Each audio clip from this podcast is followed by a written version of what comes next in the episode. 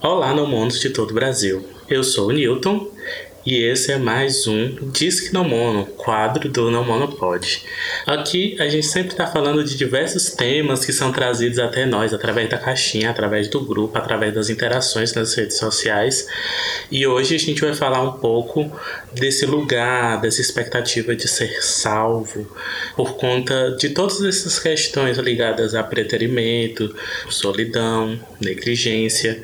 E eu vou conversar com vocês um pouquinho a partir né, das minhas experiências experiências em relação a isso. Então, sem mais delongas, solta a vinheta, tá? Diz que não mono.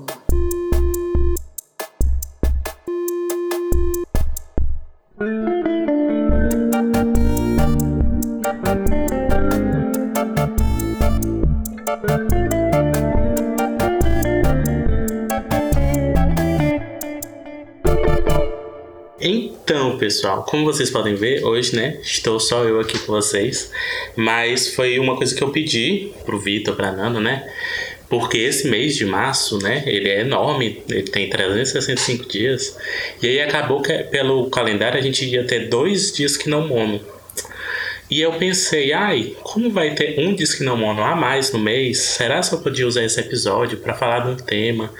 Que é uma coisa que, que me atravessa assim, de forma muito particular, assim, em um lugar muito vulnerável. E a minha ideia de gravar esse episódio foi para colocar para fora algumas coisas também com um processo terapêutico também. E por ter consciência de que outras pessoas atravessam questões semelhantes e do quanto falar sobre ajuda né? No caso, vocês estão sendo a minha terapia, né? Obviamente que é muito importante quem tem condição e acesso encontrar profissionais, né, da área que possam auxiliar nesses processos, profissionais é, da psicologia e tal. Lembrando que tem a lista que a Thaís organiza, tá lá nos destaques do nosso Instagram, tá lá no Linktree que tá na bio, então vocês podem acessar lá. E aí aquela coisa, né? Vamos começar pelo título, né? Eu não fui salvo. A gente tem muito enraizado em nós uma mentalidade cristã muito forte, né? E o cristianismo ele tem muito, muito é, forte essa ideia de salvação. Esse lugar do Cristo que morreu por nós, que morreu para nos lavar dos pecados e tudo mais, né? E a gente tem isso reforçado em uma série de, de, de, produções midiáticas. Essa narrativa da salvação ela é reforçada mesmo na, nas séries em quadrinhos, nos mangás, né? Tem aqueles protagonistas com complexo de Jesus, assim, que tem que salvar todo mundo. E por vezes a gente pensa que certas mudanças certas percepções, certos, certos aprendizados, né? Eles vão nos encaminhar para um lugar de salvação também. É como se a gente estivesse transformando certos movimentos sociais em uma pregação religiosa, né? O que faz todo sentido da, da cultura que a gente está inserido, mas que gera muitas frustrações, né? Particularmente, né? Eu vivi 18 anos como testemunho de Jeová. Já falei algumas vezes com vocês sobre isso, né? 18 anos como testemunho de Jeová e já faz 10 anos que eu deixei de ser testemunho de Jeová. E ainda assim, eu, às vezes eu me encaro percebendo é, sinais dessa, dessa, dessa socialização, dessa, dessa construção, martelando na minha cabeça né, o moralismo, os vários tabus que, que a gente é inserido socialmente, né, que são construídos socialmente, são introjetados em nós. E aí, por vezes, algumas pessoas consideram que a não monogamia vai ser esse lugar de salvamento. Salvamento, né, assim, de uma vida de preterimento, uma vida de, de, de sentimento de solidão, de negligência, porque percebe na noção de muitas relações esse lugar de ser salvo, né? O que é complicado da gente achar que assumir esse direcionamento vai fazer ali um processo mágico que vai automaticamente retirar essas questões das nossas dinâmicas relacionais. Porque infelizmente não vai. É uma coisa que eu estou dizendo para vocês, ao passo que eu repito para mim, sendo que eu já vivo isso há bastante tempo. Não tanto tempo quanto eu queria, mas bastante tempo da minha curta existência na Terra. É, não tão curta, né? Eu estou chegando a três décadas. Mas desde o momento em que eu tive mais autonomia na minha vida, eu já estava mais próximo de um pensamento de não mundo, né? Tem média uns cinco anos que eu penso sobre isso e que eu comecei a querer viver isso num lugar ali muito de relação aberta, que aí foi se transformando com o tempo, né? A partir de, desses aprendizados que a gente vai tendo. Isso eu já falei também aqui. E aí, é, essa ideia de que a gente vai ser salvo Sobretudo se a gente está falando ali de uma pessoa que experimenta, né, assim, essas violências que são produzidas nessas dinâmicas relacionais da própria monogamia. E aí eu quero falar disso de pessoas negras, pessoas indígenas, pessoas com deficiência, pessoas gordas, né, LGBT. Então, isso é um perigo, né? Um perigo a gente chegar achando que vai ser uma coisa perfeita, que a ideia da não monogamia é perfeita, que tudo é perfeito. Porque esse lugar de perfeição ele também não existe, né? É esse lugar de desconstrução total não existe, esse marco zero da desconstrução não existe, essa expectativa de uma elevação espiritual para poder vivenciar essas coisas, ela é receita de frustração. O que tem são muitas pessoas tentando construir essas alternativas a partir de lugares diferentes e complexos. E o que a gente pode encontrar são pessoas que vão construir junto com a gente essas alternativas pessoas que vão estar dispostas né, a construir essas alternativas nesse lugar. Por isso que a gente fala de uma rede de apoio, uma rede de construção dessas alternativas. Pessoas com um pensamento político semelhante, pessoas que vão entender as nossas dores por serem semelhantes. Eu, particularmente, sou uma pessoa que me aproxima de pessoas semelhantes nesse aspecto, né? Porque assim a gente consegue ter uma troca que vai ser mais sensível em relação às feridas que a gente carrega. A desconstrução da monogamia para uma pessoa branca, cis, hétero, padrão, né, nesse, nesse sentido assim, malhada, magra, sem deficiência, vai ser diferente para uma pessoa negra com deficiência LGBT. Essas diferenças são importantes de serem marcadas não como uma forma de exclusão, mas como uma forma de entender essa pluralidade e essa complexidade né? Esse debate sobre solidão e preterimento, ele não é uma coisa recente, né? A gente tem essas reflexões de diversos lugares e esse questionamento é muito importante porque ele diz respeito com todo um sistema e estrutura que está muito além apenas das relações afetivas sexuais. E aí, é, eu sempre gosto de frisar que quando eu estou falando dessas questões, eu não estou falando de um lugar de privilégios eu sou a pessoa que tem consciência aí nessa quase três décadas de existência do lugar que eu ocupo no, no, imaginário do desejo da maioria das pessoas. Sou uma pessoa que sempre fui gorda, sou uma pessoa negra, né, que tem esses traços que não vão ser considerados belos, o cabelo crespo, o nariz grande, os lábios grandes, aquela coisa que as pessoas vão associar ao feio, né, ao sujo. E aí, sendo gordo e tendo isso, então é que as pessoas vão se colocar nesse lugar.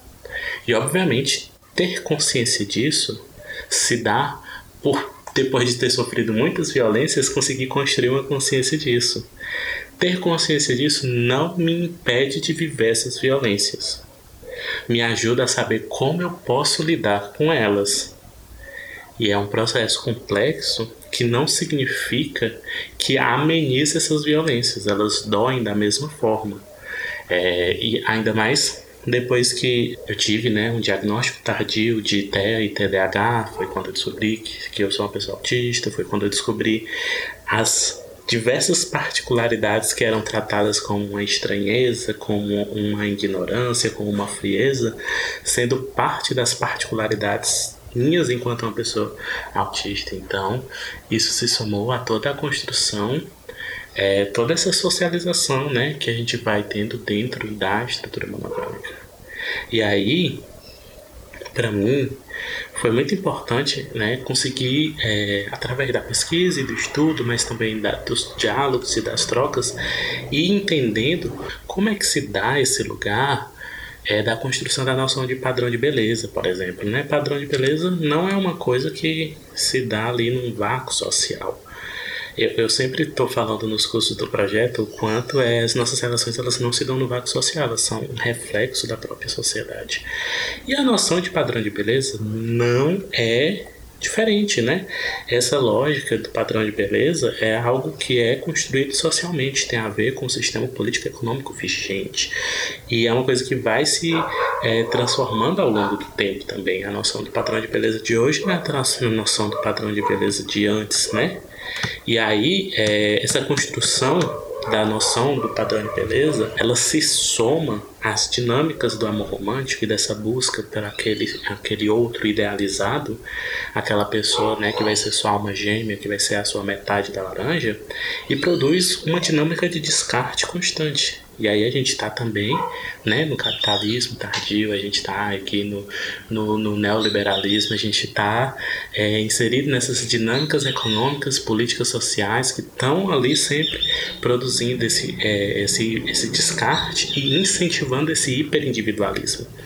E aí a gente vai ter nessas dinâmicas relacionais essa busca por esse ser idealizado que corresponde a um determinado tipo de corpo que é obviamente corpo branco, magro, sem deficiência, cis, né, hétero, toda a consciência da crítica à modernidade, né, desse discurso filosófico da modernidade, quando a gente vai partir ali de um referencial anticolonial, vai apontar para essas monoculturas, né? Aí a gente tem do Ailton Krenak e a Jenny Nunes falando sobre isso, são ótimas referências para entender essas críticas.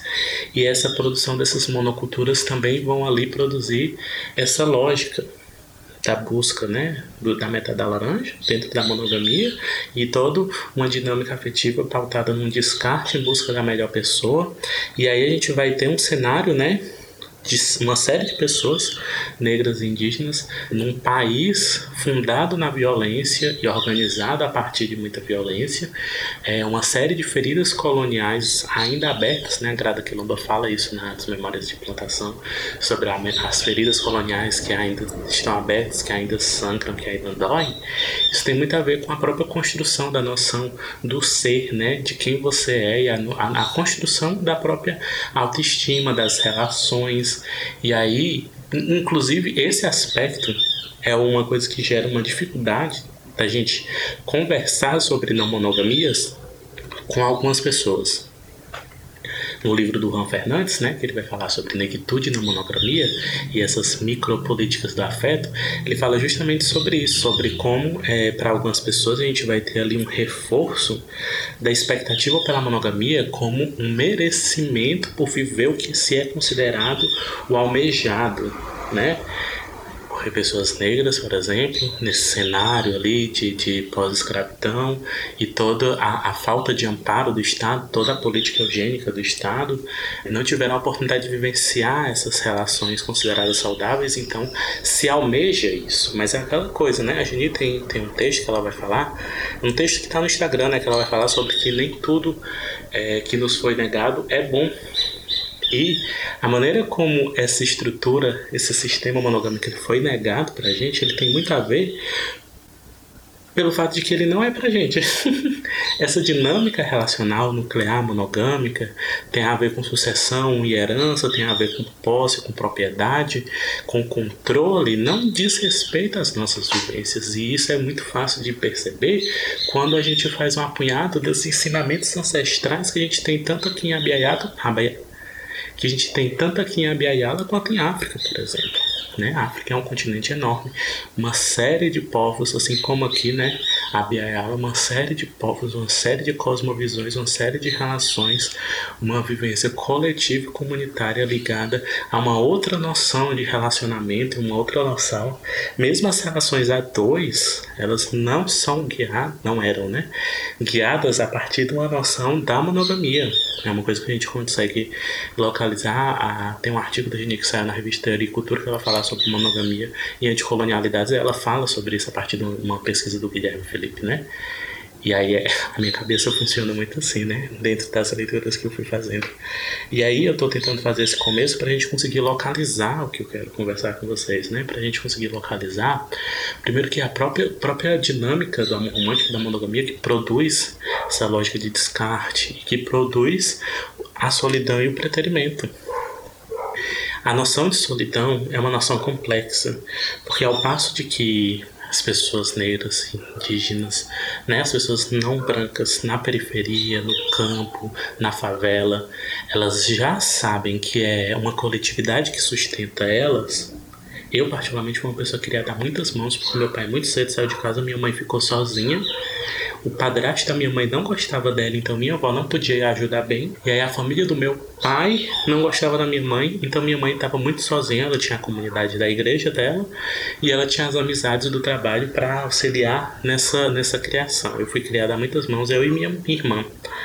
Ao passo que a minha mãe também viveu uma solidão muito grande que reverberou numa depressão que ela trata até hoje. Mesmo essas presenças, elas também se tornam ausências pelos limites que a monogamia ela produz. Né? Ela produz uns limites desses núcleos e as interações entre as relações que não fazem parte desses núcleos são interações que devem ser reduzidas para você respeitar esse núcleo. Você tem que respeitar a pessoa que você se relaciona. Então você não pode dar esse suporte da maneira como você iria gostar de dar, né? Apesar de a própria Bíblia dizer que devia ajudar as viúvas e, e tal, né? Mas enfim, não é a prática não é dessa forma exatamente, porque existe um limite dessas interações.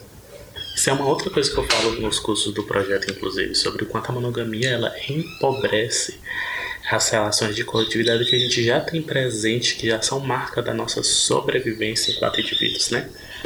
E aí, pensando isso, pensando essas questões, né, é, eu fico pensando no quanto a, a, a gente almeja né, sair dessas dinâmicas de solidão, de preterimento, e por vezes a monogamia, quando interpretada como uma série de relações ali, é, um, um embolado de relações e não como esse compromisso radical, antissistêmico, pode parecer essa solução mágica, essa salvação desse lugar de preterimento e solidão, né? E assim, não é.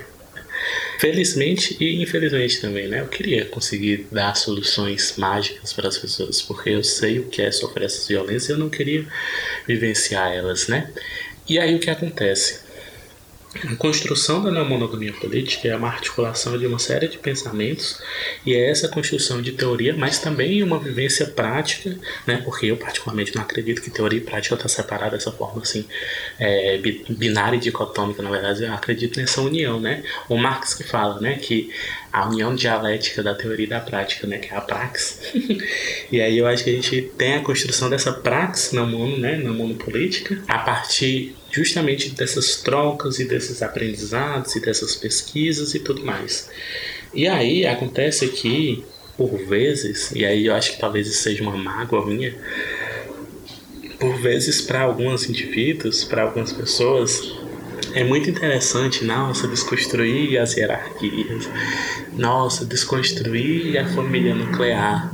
Mas as pessoas elas não vão além em questionar os seus gostos a construção dos seus gostos. O que a gente gosta, a gente gosta por uma construção social também. Você não nasceu com um gene de gostar de gente magra, né? Não foi assim que se deu isso. E aí, às vezes é uma coisa que eu percebo, é uma coisa que eu percebi há bastante tempo.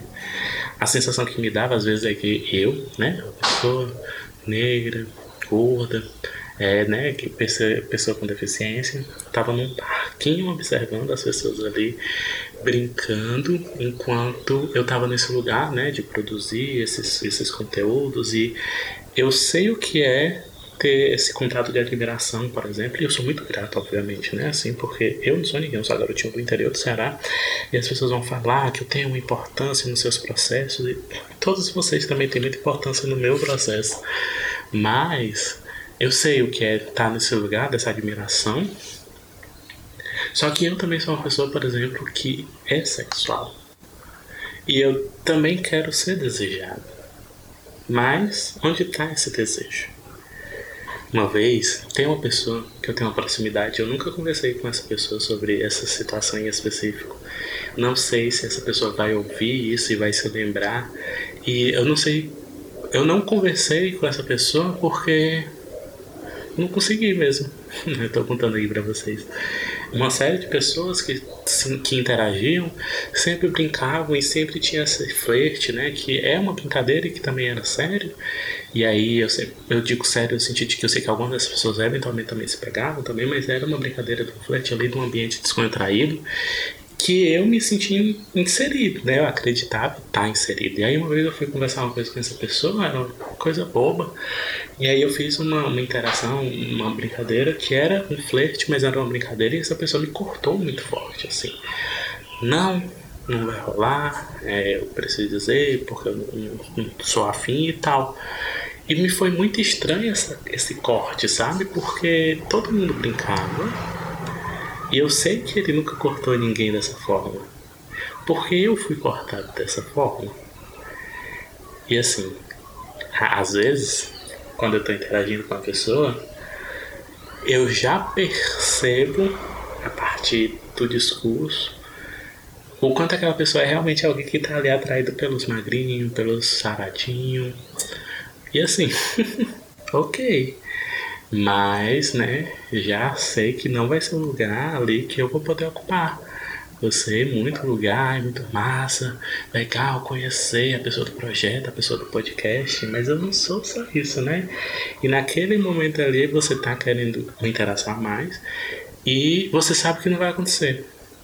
E eu construí durante um tempo, consigo construindo, né, o entendimento de que desejo, de que amor não é merecimento não é eu que vou fazer por merecer isso também. É que as pessoas elas não me devem isso. E constantemente eu me repito do quanto as pessoas não me devem isso. É, porque de fato ninguém deve, né? E assim, não vai existir uma fórmula mágica de forçar o desejo também. E às vezes o santo não bate, acontece. Mas eu percebo esse padrão de comportamento que tem muito a ver com as dinâmicas que toda essa história que a gente vem falando desde o começo constrói, que é a lógica de descarte, que é a lógica da busca pelo, pelo corpo idealizado, pelo, pela pessoa que se encaixa nesse lugar idealizado. Isso mesmo de, de, dentro desse círculo das pessoas que vão estar dizendo que querem pensar na monogamia política, né? Uma coisa que, que eu passei. Eu... a, a Thaís deve estar cansada de eu falar isso. Thaís, Isa e Nana cansaram de eu conversar sobre as citações, porque eu passei uma citação com três pessoas muito semelhante a essa citação de que a pessoa ela ficava demonstrando um interesse muito grande nas redes sociais e toda a vida que eu ia dizer, ai nossa, então tá rolando alguma coisa, vamos conversar não ia para frente, porque não era um interesse, era uma performance de interesse. Era tipo para mostrar nas redes sociais que ela se interessa por esse tipo de outras pessoas. Mas você vai ver na prática como essa pessoa fica, né? É sempre ali dentro do mesmo, do mesmo ideal de corpo. E assim, é complexo estar inserido nisso. Porque isso, né, deixa a nossa autoestima em frangalhos também. Porque você tá ali no espaço que você pensa que vai ser seguro mas que não é. Então, é, não é para isso necessariamente. É um espaço que não vai salvar você. Então, isso que é uma coisa que eu tenho me dito várias vezes também, que não é por conta que, de ser esse tipo de espaço que isso não vai acontecer. Vai acontecer também, porque nós somos contraditórios, nós somos cheios de falha, nós somos as pessoas que estão tentando, mas que nem sempre a gente vai estar no lugar que a gente espera eu sou uma pessoa cheia das minhas contradições também. Mas não deixa de ser um lugar que traz essa sensação de solidão. É uma sensação de solidão, de uma expectativa de algo que você também quer vivenciar. E aí entra toda essa complexidade dessa, dessa ruma de expectativa que a gente vai tendo com a vida, né?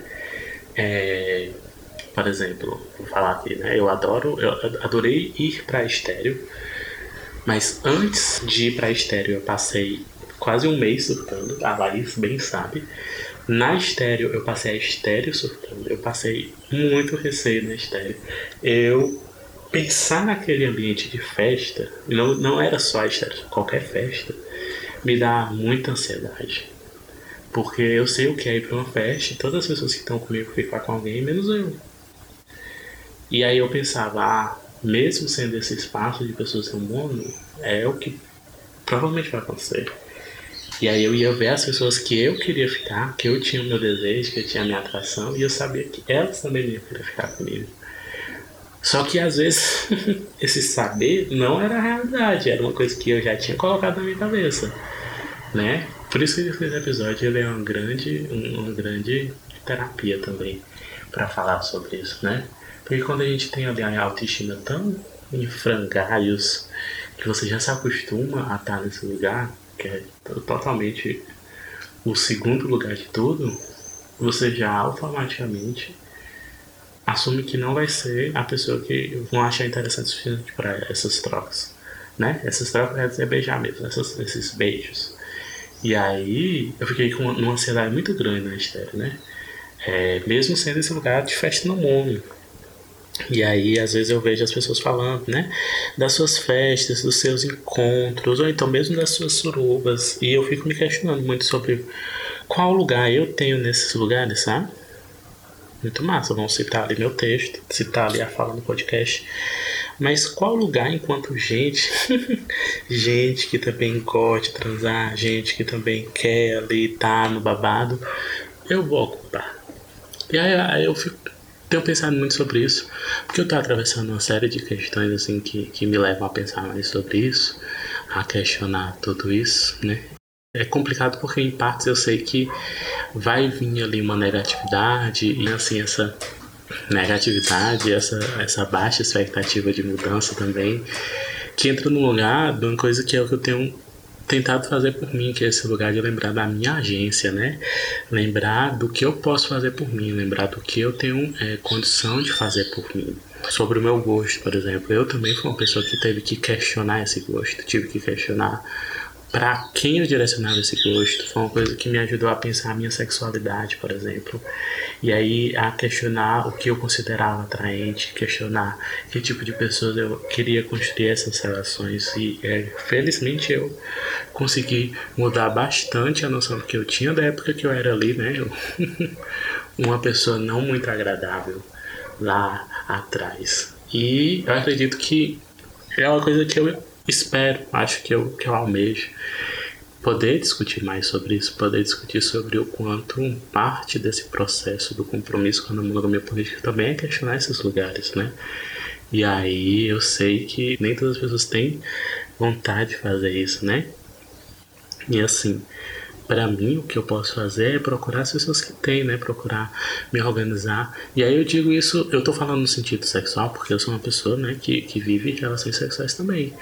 Que, que gosta de sexo. Eu não sou uma pessoa assexual, não tô no espectro da sexualidade em nenhum nível. Eu sei que no espectro da assexualidade tem pessoas que experimentam essa atração de diversas formas, né? Diferentes, mas nesse caso eu não tô falando dessa, dessa vivência, tô falando da minha vivência, que não é nesse lugar. É, mas também das próprias relações afetivas, a construção das relações afetivas e desse lugar, né, da, da intimidade, do quanto as pessoas estão dispostas e quem elas querem se aproximar, né? Eu, felizmente, apesar, né, de, de às vezes falar desse lugar que é que é um lugar de sofrimento dessa percepção do não ser desejado, eu também tenho é, muito a agradecer as amizades que eu tenho construído, as relações significativas, íntimas, que são fonte de suporte e, inclusive, de auxílio de sobrevivência, né? Mas vocês ouviram um grande desabafo um pouco mais de meia hora, né? E eu acredito que a ideia desse episódio é mais conseguir localizar de que, de fato, a escolha pela monogamia não vai salvar a gente. A gente ainda vai estar tá inserido em uma série de dinâmicas nada agradáveis assim. E que a gente está buscando desconstruir na gente para reconstruir dinâmicas mais saudáveis. E que as outras pessoas também estão, mas se nós somos seres, né, falhos e contraditórios e que ter consciência disso ajuda a gente a bus buscar alternativas, né, a isso. Então, primeiro a gente tem que saber as questões para depois a gente buscar essas alternativas. E aí eu trago esse convite, né, para você que é uma pessoa magra, para você que é uma pessoa cis, para você que é uma pessoa sem deficiência, para as pessoas brancas, né, se questionarem sobre para quem você direciona seu afeto, qual o lugar que as pessoas que não estão nesse lugar idealizado ocupam ali nas suas dinâmicas relacionais.